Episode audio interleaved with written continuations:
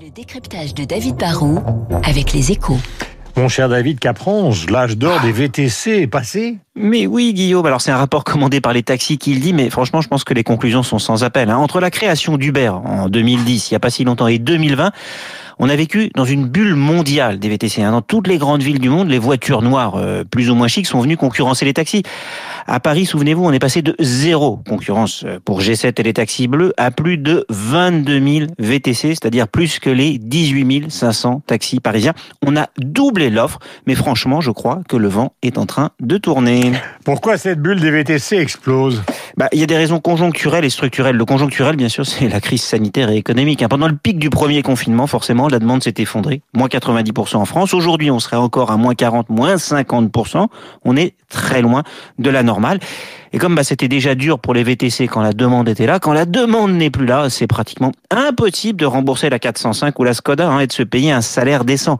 Un chauffeur de VTC gagnerait à peine plus de 600 euros par mois. Alors forcément, la crise va démotiver une partie de ceux qui étaient déjà VTC et va ralentir l'arrivée sur le marché de nouveaux chauffeurs, surtout qu'il y a en plus une nouvelle donne structurelle. Alors qu'est-ce qui a justement, euh, David Barou, durablement changé pour les VTC Mais souvenez-vous, quand Uber est parti à l'assaut du marché comme un cow-boy, ils étaient dans un vide juridique. Depuis, le cadre s'est durci. Il y a plus de contraintes légales, fiscales, sociales, réglementaires sur les VTC, et ça partout dans le monde. hein. Ça, bah, ça crée des barrières à l'entrée et ça pèse sur la flexibilité et la rentabilité du système. À Londres, les chauffeurs ont même été reconnus comme des salariés chez Uber et Uber va devoir leur payer des congés payés. Ensuite, la crise a accéléré aussi le déploiement des, pistes cyclables. hein. C'est une concurrence nouvelle et durable pour les VTC. Et puis le confinement a dopé un nouveau business, celui de l'activité des livraisons à domicile.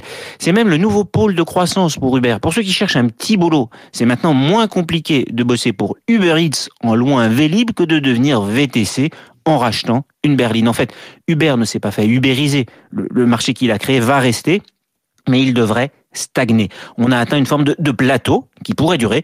On est passé de la bulle à la nouvelle normalité. Voilà, signature David Barou. Merci David, on se retrouverait avec bonheur demain, 7h58, presque 59, sur l'antenne de Radio Classique. Passez la meilleure journée possible. Voici la météo, car nous avons besoin de prendre ces informations et nous avons rendez-vous avec Marc Bourreau pour le journal.